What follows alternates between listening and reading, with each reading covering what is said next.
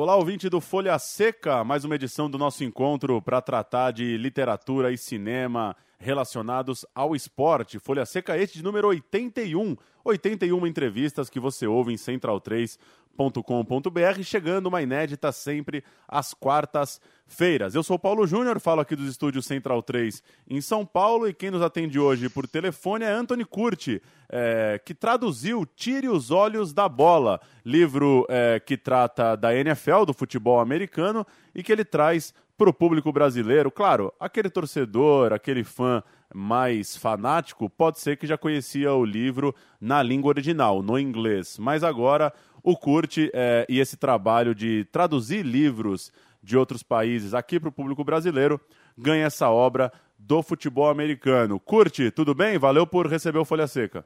Eu que agradeço o convite, tudo bem, Paulo, todos os ouvintes. É, é um prazer estar aqui com vocês para falar sobre literatura, né? Eu gosto tanto de esporte, mas eu gosto de literatura também.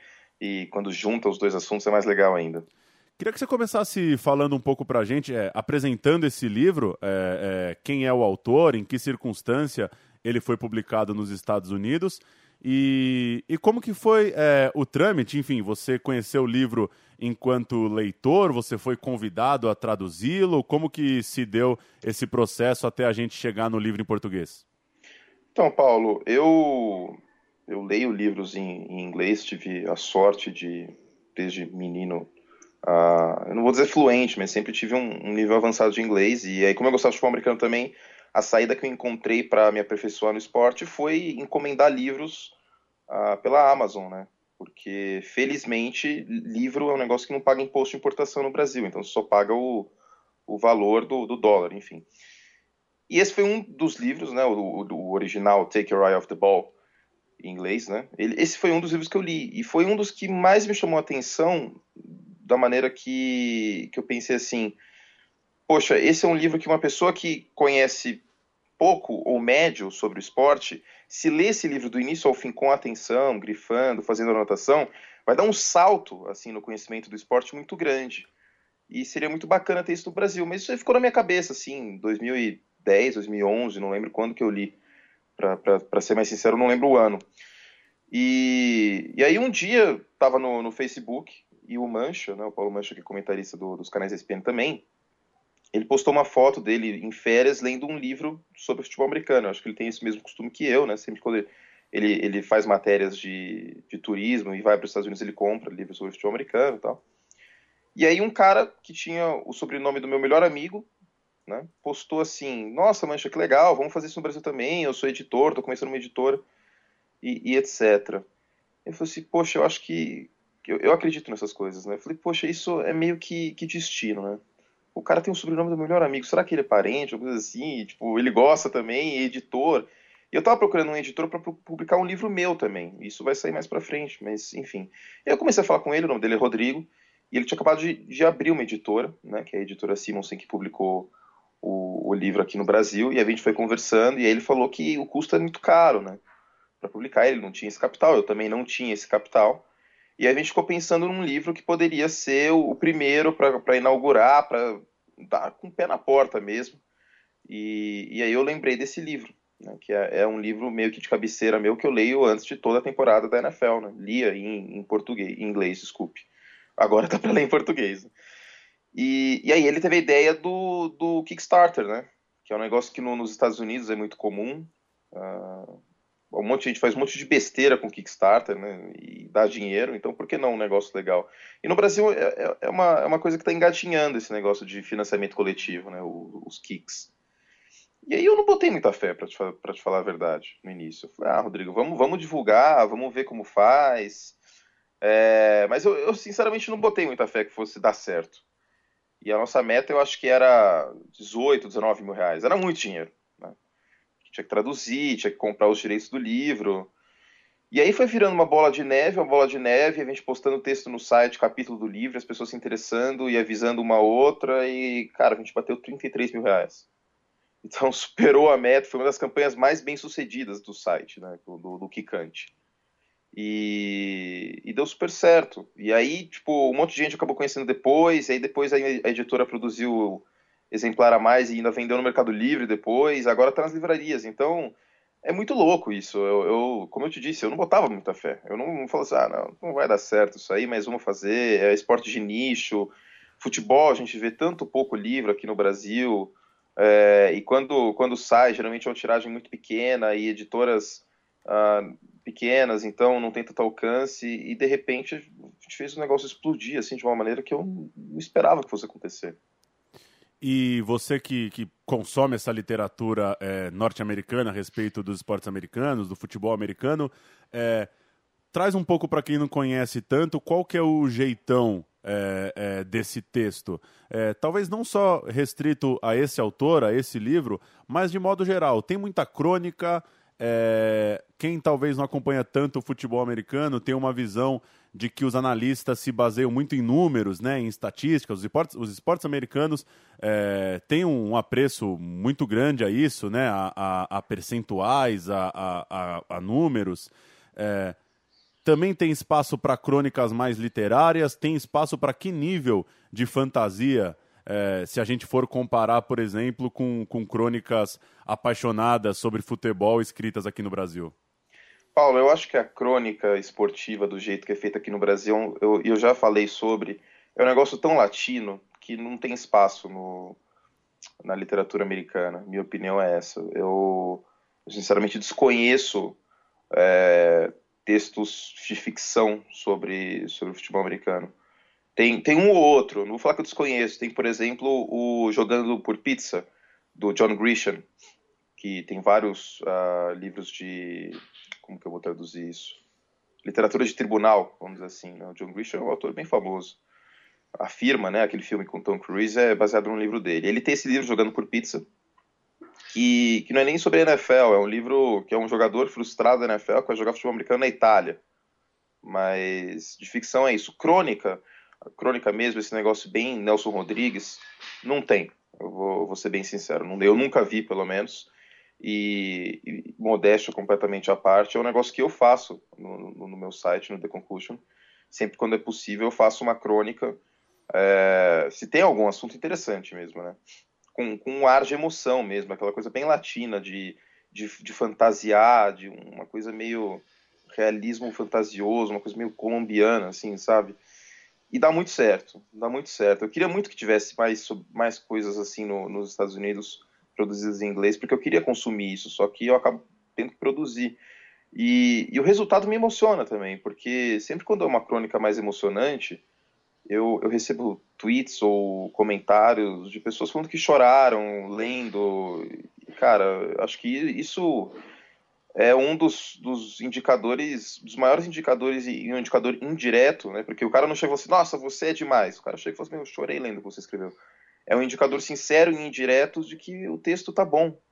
Né? E infelizmente falta isso nos Estados Unidos. Nos Estados Unidos você tem muito livro técnico, é, esse é um exemplo, o Tiro os Olhos da Bola é como se fosse um manual de faculdade, é, sei lá, eu fiz direito, não fiz jornalismo, como se fosse, sei lá, um teoria, teoria geral do direito penal, e aí o Tiro os Olhos da Bola é um teoria geral do futebol americano, eu acho que pode ser uh, essa comparação que a gente pode fazer. Existem muitos livros históricos também. Eu estou lendo, tô lendo um enorme, de 700, 700 páginas. Estou relendo, né? Porque eu li em versão e-book, agora estou lendo em versão física. Chama America's Game, como o futebol americano cativou os Estados Unidos. Porque nos anos 50, nos 60, o futebol americano não era o esporte mais popular nos Estados Unidos, era o beisebol. E aí, com a, a adição da TV, começou a, a, a, crescer, a fomentar realmente, e se tornou o esporte mais, mais popular dos Estados Unidos nos anos 70. Né? Acabou encontrando. O beisebol teve uma queda de popularidade porque os pitchers, né, os arremessadores estavam muito dominantes, os jogos tinham poucas corridas, enfim. Aliás, se perguntar para o Bira, ele está aí, ele pode até, se ele ainda estiver aí, ele pode até ilustrar isso. E aí o futebol americano cresceu, e esse é um livro histórico, tem outros livros históricos, mas basicamente são livros históricos e de, e de teoria tática. Você não tem crônica e você quase não tem ficção nos Estados Unidos. E tem uma coisa que também aconteceu com o futebol brasileiro, que é o advento da televisão, né? Como ele é, à medida que as pessoas passaram a assistir jogos é, de qualquer time do mundo, né? Sei lá, é, Neymar deve ter 500 jogos na carreira, os 500 passaram ao vivo em HD para todo o Brasil, no mínimo. Então, é, essa, essa coisa rodriguiana também, cada vez mais rara no próprio futebol. É, e uma coisa que eu queria saber pelo que eu li sobre o livro, alguns críticos, algumas, alguns blogueiros é, falaram de um, de um nível de conhecimento que não é pro, pro desconhecido, não é pro cara que não sabe nada de futebol americano. É, eu queria que você falasse disso. É, eu não sou exatamente o, o, o, o, especialista em futebol americano, um fã que sabe muito das regras, mas eu gostei, porque me agrada saber é, que tem em português um livro que já nivela por cima, né? A gente não é porque uhum. não é o esporte principal do Brasil que a gente precisa ficar tratando de futebol americano com didatismo sempre. E é, é, sendo agora uma opinião bastante pessoal, é, didatismo cansa também, né? Tem gente que já está acompanhando o futebol americano no Brasil firmemente há, sei lá, uma década. Estou é, falando do, do telespectador comum, né? É, então eu queria que você falasse um pouco disso, de trazer para o português um livro que, que nivela por cima, que, que já trata de, pô, tô falando com gente que curte esse troço, eu não preciso ficar é, é, trabalhando só uma literatura de iniciante. É, foi, foi uma aposta, né? Eu acho que pode, a gente pode dizer que, que foi uma aposta nossa, porque uh, eu, tenho, eu tenho uma ideia na minha cabeça de, de escrever um manual de futebol americano com didatismo, né? Para aquele cara que não entende absolutamente nada, porque da mesma forma que a gente tem muita gente que leu esse livro numa boa, teve gente que travou em muitas partes, porque é como se você lesse um livro de trigonometria e não soubesse geometria plana, né? E, e eu, eu, penso, eu tenho essa ideia de, de, de explorar também o didatismo, né? Explorar num, numa conotação boa, não uma conotação ruim. Porque nas transmissões, por exemplo, eu não posso mais fazer como era feito há há 10 anos pelo Everaldo e pelo Paulo Antunes, de explicar o que é um tight end ou o que são quatro descidas, esse tipo de coisa. Porque eu acho que a maioria do público já sabe o básico, o, público que nos assiste na ESPN. E, e se eu ficar explicando toda hora, as pessoas vão começar a xingar e xingar muito. Então, essas perguntas mais, mais, mais básicas, vamos dizer assim, eu geralmente eu respondo pelo Twitter mesmo, porque o pessoal pergunta, né, pelo Twitter. Mas eu acho que tem espaço para tudo, viu, Paulo? Eu acho que tem espaço para esse livro mais intermediário, vamos dizer assim. Também tem espaço para um livro mais didático, e ao mesmo tempo eu acho que a gente consegue publicar uma coisa mais avançada. Uh, a minha ideia é publicar uma coisa mais avançada para frente, e como se monta um playbook, por exemplo, é, o livro de jogadas, né, o, plano de jogo, etc. Isso é uma coisa mais avançada, isso é uma coisa que o cara tem que ter dominado o tiro da bola, assim, de, de letra. Aí eu já penso em publicar isso aí em e-book, né? Sei lá, na Amazon para o Kindle ou para ou para iBooks lá, no do, do iPad, do iPhone, enfim. Porque aí já é um público mais é o público de nicho de nicho, né? Aí já é mais complicado. Mas mas eu acho que, que eu, eu tenho que concordar com você. Esse didatismo o tempo todo pesa, cansa eu acho que a gente pode dar um salto e às vezes tem muita gente que, que não entendeu algum termo no livro e vai lá no Google e, e, e pesquisa e entende e aí volta para o livro. Então você acaba colocando a barra alta, né? Você coloca o nível alto e todo mundo sobe junto. Eu acho que isso, isso que é legal e esse foi o, esse era pelo menos o meu objetivo principal uh, entrando de cabeça nessa campanha e, e publicando o livro junto com, com a editora. E uma última coisa para a gente fechar: é, muitas vezes, autores, os poucos autores de ficção é, que vão para um caminho do futebol, a gente entrevistou algumas pessoas recentemente, tem o, é, o Drible do, do Sérgio Rodrigues, tem o livro Empate do Mariana, a gente tem aí alguns livros que a gente é, conversou recentemente aqui no Folha Seca, de autores de ficção tratando do futebol. E uma coisa que eles são unânimes em falar é, é da dificuldade de se é, escrever sobre o jogo. É difícil você trazer algo que já tem uma expressão própria, já tem um, um, um balé próprio, uma movimentação própria pro texto. É, eu queria que você falasse um pouco disso e até incluindo isso a tradução. É, quão difícil é trazer para o texto é, as movimentações do futebol americano e se você encontrou alguma dificuldade em termos de tradução pelo fato das próprias transmissões usarem termos em inglês, é, é claro que não, não vai ter zagueiro é, no seu não. livro, espero isso, mas que, que outras coisas, que exemplos você poderia dar de dificuldades é, de texto que às vezes você encontra também no seu dia a dia pelo fato do, do esporte é, ter seus movimentos próprios, ter sua dinâmica própria? Uh, como que eu posso explicar isso? É uma boa pergunta, viu, Paulo? Na verdade, não fui eu que fiz a tradução pura do texto, eu fiz a revisão técnica, né? E a revisão do livro inteiro. A gente contratou um tradutor mesmo e, e, e a gente teve que arrumar várias coisas, né? Porque, uhum. primeiro, tem termo que não é traduzível. Segundo, tem termo que você tem que traduzir certo. Né? Então, por exemplo, um termo que, que eu não costumava traduzir na, nas minhas transmissões. Drive. Drive é quando, come, quando um time começa com a bola em determinado momento do campo e vai avançando. E, e aí deu um clique e eu traduzi para campanha. Campanha é uma boa. É, outro termo que eu, eu, é, aí esse termo é um termo legal de traduzir, é um termo fácil, é um termo que, que encaixa, não tem problema nenhum. Agora, down, por exemplo, né, que é a first down, second down, as tentativas. Você traduzir para descida não é tão legal. Você traduzir para tentativa, eu não sei também se fica muito bom e tem muita gente que tem rejeição em traduzir isso. Né? Então já é um termo que às vezes é, é melhor deixar no termo em inglês. Por quê? Porque aparece no placar em inglês. Então, para não confundir e para não ficar um negócio, um aportuguesamento desnecessário, vamos dizer assim, a gente deixa em inglês, porque não tem prejuízo. O nome das posições é, é muito difícil de traduzir. É, quarterback, como você brincou, que é traduzido em filme da sessão da tarde para zagueiro, a gente deixou, lógico, o quarterback, running back e tal. De vez em quando, para evitar um, um, uma frequência desnecessária, uma repetição desnecessária de termos, você pode traduzir running back para corredor, não é algo que vai ficar prejudicial ou wide receiver para recebedor, mas uh, isso como, como uma tradução acessória para o texto não ficar carregado e ficar 10 vezes running back no mesmo parágrafo. Aí você traduz para corredor, não tem problema nenhum. Mas as posições é um negócio que é muito difícil de traduzir. E, e existem termos em inglês que você não consegue traduzir para o português. Por exemplo, termos gramaticais do e does você não tem na, na, na, gramática portuguesa.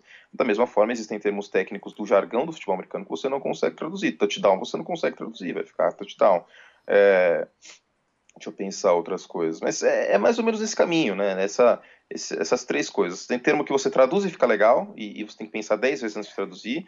Tem termo que traduz e fica legal, mas o público não aceita, por algum motivo em especial, como, por exemplo, que eu te falei da, do placar. E tem termo que você não pode traduzir de jeito nenhum. Se você traduzir, vai ficar complicado. No caso do livro, né, você, você mencionou do, do jogo em si, o livro não trata situações de jogo muito. Uh, narrativas de jogo, vamos dizer assim, com muita frequência, é muito pouco, né? Ao, em contraste com o que você tem com, com o empate do, do Vinícius Mariano, que inclusive é da mesma editora. Mas, mas se eventualmente a gente traduzir um, um livro, como eu te disse, tem poucos livros em ficção de, de, futebol americano, se eventualmente precisar, aí a gente vai ter que tomar um cuidado bem, bem assim, uh, extenso, né? Da mesma maneira que a gente faz as transmissões. Eu acho que o modelo que é feito nas transmissões, na, nos canais ESPN hoje, eu acho que é um modelo interessante. Isso acontece no beisebol também. Né? Existem termos do beisebol que não são traduzíveis, mas tem outros que dá para traduzir. Né? O inning, gente, o, o, Bira e todo mundo na, na, na televisão traduz para entrada e não vejo problema nenhum. É, double play traduz para queimada dupla e também não vejo problema nenhum, é um, é um, termo bastante traduzível. Mas tem outros termos que não é legal, né? Home run não dá para traduzir, por exemplo. Né? O, o, termo é tão forte que, que é intraduzível. Uh, walk também, enfim. Mas eu acho que vai, vai de cada esporte e eu, eu não, não vejo um prejuízo em não traduzir esses termos e também acho que, que é bacana que haja, que haja eh, esse material para ser traduzido né, ao mesmo tempo. Pois é, e é literatura, né? Daqui a 30, 20, 30, 40, menos anos até, é, as pessoas vão estar tá lendo o Tire os Olhos da Bola. Elas não vão, talvez, é, estarem lendo o original é, como você e como a geração atual precisou fazer. Ainda bem, que bom que, que os livros conseguem ser traduzidos e, e chegar a um público muito maior, ainda mais no Brasil que tem essa.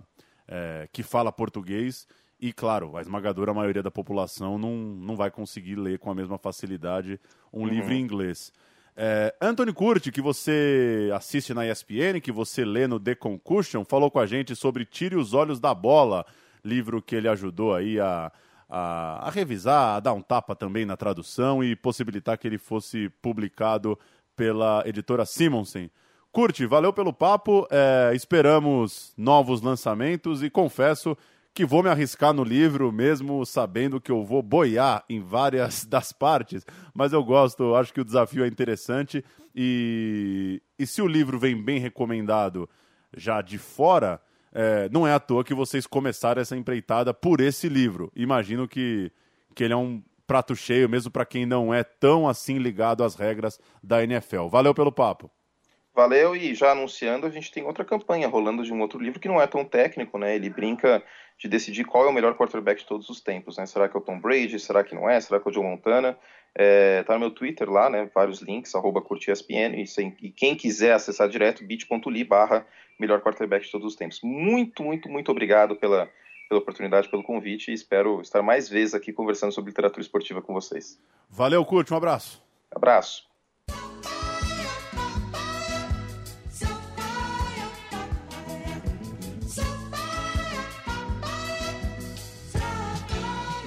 Folha Seca. Folha Seca Boloval. Tem folha seca no futebol americano, Leandro e a mim? Tem. Você nunca jogou peão no, no, no, no asfalto? Peão assim? é uma jogada seca, né? É, porque você tem uma mexida da munheca que é tudo especial. Imagino que para jogar uma bola oval daquela deve ter uma, uma maneira dela cair de repente. É um jogador de beisebol, né? A gente sabe que folha seca, quem inventou, ou diz a história que quem inventou foi o Didi. É, e tá na cara que o Didi era um grande jogador de É. peão, né? Assim, tem a estirpe, né? Tem, tem esse tipo. De um bom jogador. Que nasceu no mesmo dia que eu.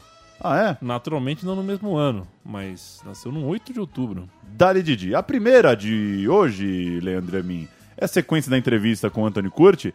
A produção de futebol americano continua, como ele citou, parceria dele com a editora Simonsen. Agora vem aí o livro O Maior Quarterback de Todos os Tempos, escrito este por Sean Glennon, que está em financiamento coletivo no site Kikante. O registro da sequência desse trabalho, como o Curti disse na entrevista. Esse primeiro livro, que a gente tratou no papo, Tire os Olhos da Bola, é uma coisa mais é, avançada, é quase um, um guia, uma, uma, uma coisa bem detalhada sobre as regras do futebol americano. Já esse segundo número, o maior quarterback de todos os tempos, já é um livro mais é, leve, já faz ali comparações, tentando descobrir, tentando é, é, dar argumentos para o leitor, para o torcedor escolher quem é afinal o maior de todos os tempos. Por isso que tem uma interrogação. Pois é, o título. maior quarterback de todos os tempos? Interrogação. Você fazia ditado na escola? Ah, acho que já fazia, né? Ditado era legal, né, Não cara? ficou nada na minha A memória. mas professora eu ditava e depois tinha que ler, pra ver quem tinha entonação do ponto de pergunta. E a sua professora mandava separar a sílaba batendo palma? Porque não, Não. era. É democracia. Você não errava. Aliás, é, que cascata a aula de separar sílaba, né? Até hoje eu não entendi. É, Pra enfim. que que serve? Mas a Júnior. segunda é tua. O português Cristiano Ronaldo será ator no filme O Manipulador, de Martin Scorsese, ninguém menos que ele mesmo. De acordo com o Sport, Ronaldo irá emprestar o seu apartamento na Trump Tower, que pertenceu ao magnata italiano Alessandro Potro, sobre o qual gira o filme. A estreia do longa deverá acontecer em 2016, conhecido também como Ano que Vem, e Ronaldo, ou Cristiano, irá aparecer ao lado da supermodelo Alessandra Ambrosio. Vamos ao Google! Dale, Cristiano Vamos ver. Ronaldo. E você sentiu que é um português de Portugal o texto, né? Que eu copiei do A Bola.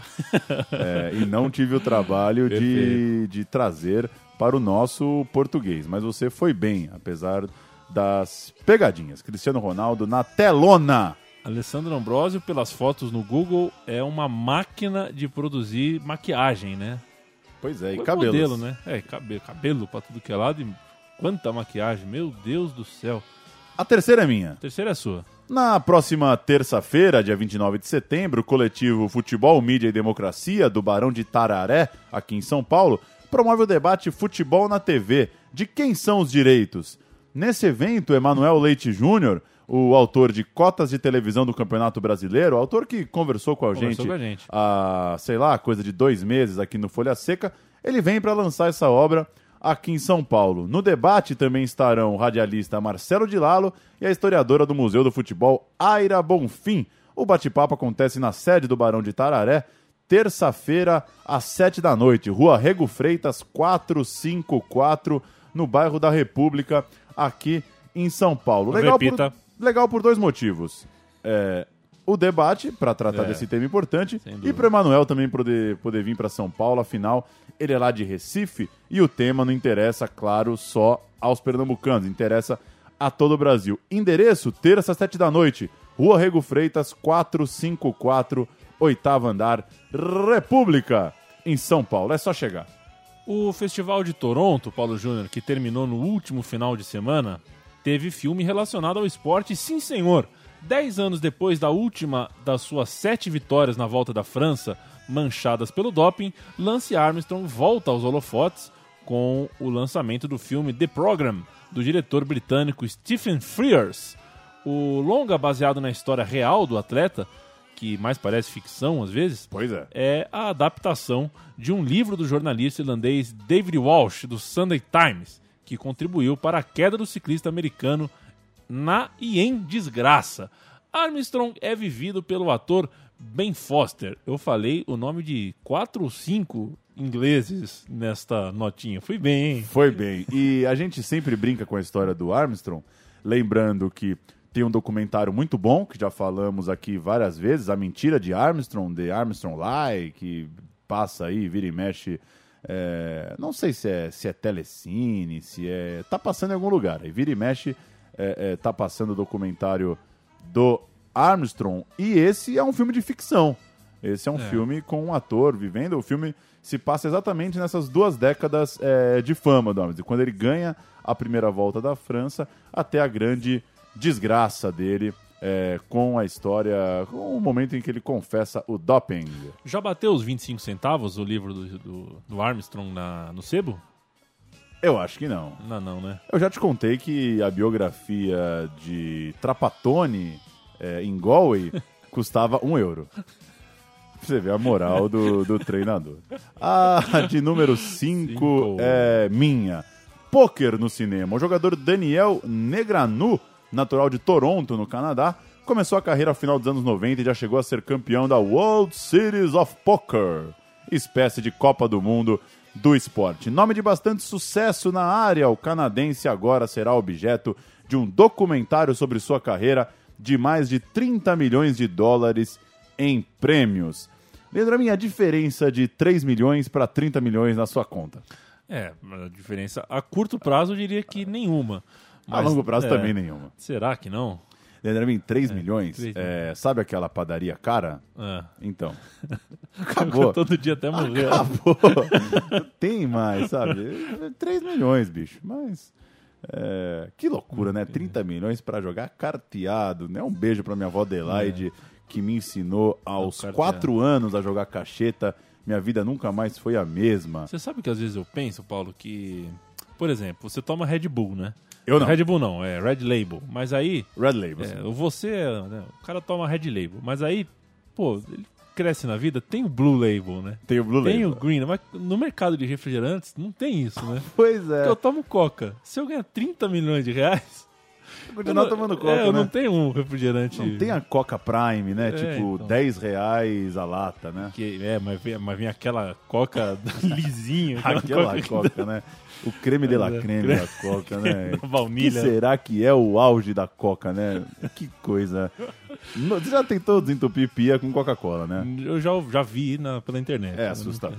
Posso chamar a música? Deve chamar a música. Nasceu em 23 de setembro de 1930, portanto, há 85 anos, Ray Charles. Ele morreu aos 74 em 2004. A gente vai na óbvia, Leandro e a mim, porque o programa tem que terminar pra cima, porque dizia a minha professora Margarete, que tivemos muitos problemas, aliás, que o programa tem que sempre terminar pra cima, o grande final. Ela me dizia que o Jornal Nacional sempre acaba com uma matéria de futebol ou cinema, que os programas têm que acabar pra cima.